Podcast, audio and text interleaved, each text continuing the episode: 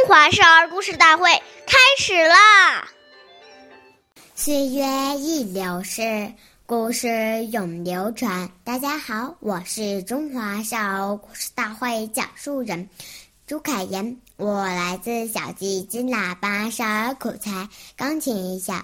今天我给大家讲的故事是《悬梁读书》第二十七集。东汉时有个叫孙敬的年轻人，他从小就很有志向，一直坚持刻苦读书。每天晚上，孙敬都读读书到很晚，可是读着读着就会感到很疲倦，时常忍不住打瞌睡，从而降低了读书的。效率耽误了不少时间。为了打起精神学习，孙良想到了一个好办法。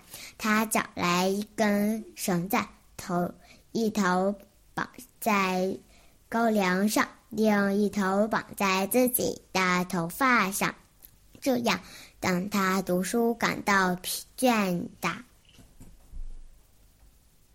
顿时，只要。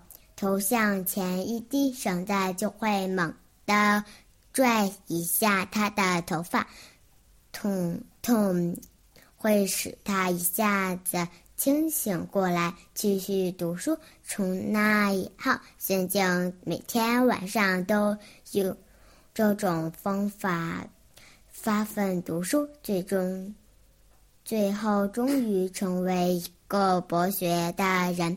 下面有请。故事大会导师王老师为我们解析这段小故事，掌声有请。好，听众朋友，大家好，我是王老师，我们来解读一下这个故事。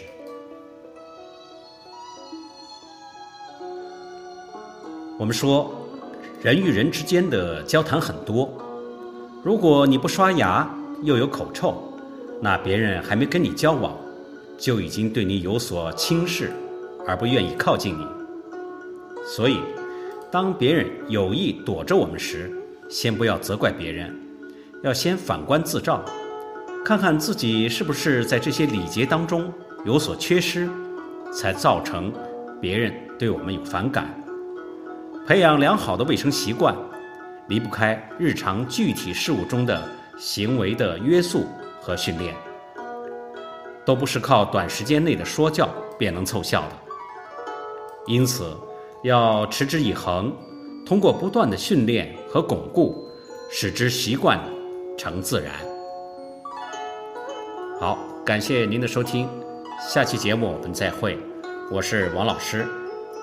想参与讲故事的同学，请关注我们的微信号“微库全拼八六六九幺二五九”。